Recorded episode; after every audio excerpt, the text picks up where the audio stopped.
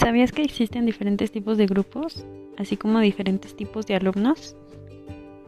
Y que para ello el docente debe desarrollar diferentes tipos de habilidades.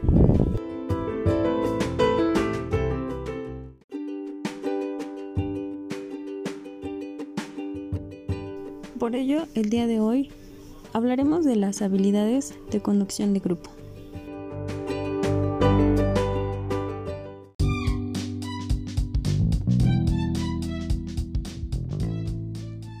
Educast, tu podcast para aprender de educación.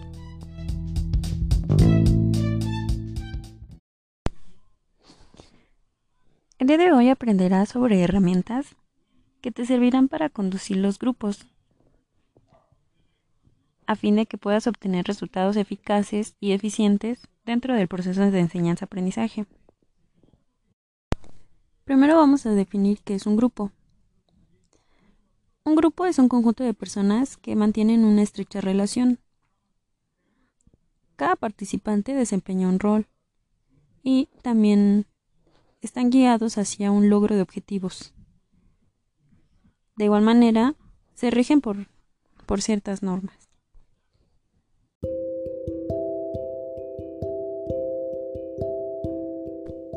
Los docentes se enfrentan a diferentes tipos de grupos, Dentro de ellos tenemos a los ruidosos, a los silenciosos, a los indiferentes y hasta los que son agresivos. Para hacer frente a estos grupos y poder llevar un manejo de enseñanza-aprendizaje eficaz, el docente debe de adquirir ciertas habilidades, como lo son la condición uniforme del grupo. Aquí el docente debe de tener un buen manejo de los límites y también la prevención de problemas. Debe entender que la distribución y el diseño del salón genera un impacto en cuanto al comportamiento de los alumnos y cualquier cambio dentro de este puede generar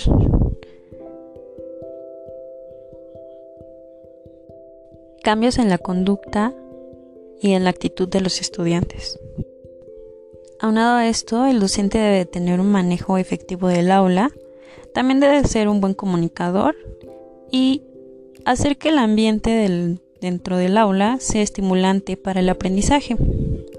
Debe prestar mucha atención a los comportamientos que pueden generar problemas y aprender a conducir el aprendizaje dentro de los alumnos.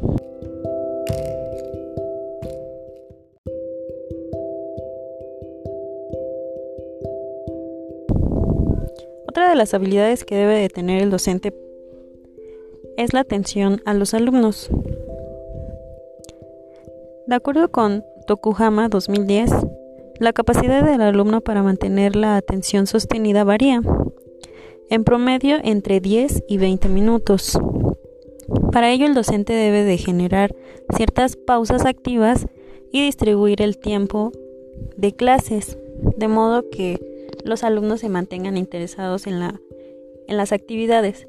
De igual manera, tiene que aprender a no ser tan tradicionalista y poder modificar estas actividades que va a realizar, estas pausas, para que también los alumnos no generen una monotonía de, con las mismas y les vaya generando mayor interés.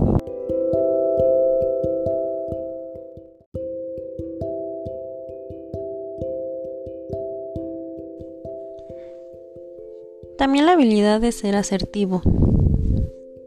Y esto esto puede calificarse como un tipo de comunicación ideal dentro de dos personas, en este caso el docente y los alumnos, para que la información pueda ser transmitida de forma efectiva y firme, pero que no sea tan agresiva ni que se tome como una imposición o un autoritarismo. El docente debe de saber llevar un ambiente asertivo. Para ello debe de generar normas las cuales van a ser respetadas tanto por los alumnos como por el mismo docente. Aprender a identificar las emociones de los estudiantes y de él mismo y llevar un control sobre ellas. Saber escuchar cuáles son las necesidades que tienen los alumnos para poder hacer frente a ello y, y evitar que se generen conflictos. De igual manera, aprender a resolver los conflictos que se generen.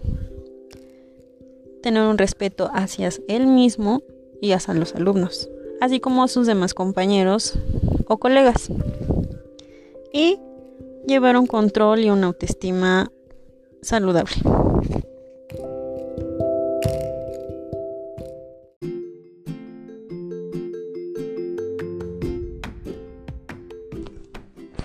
Fueron las habilidades que debe de tener un docente para llevar una buena conducción de grupo.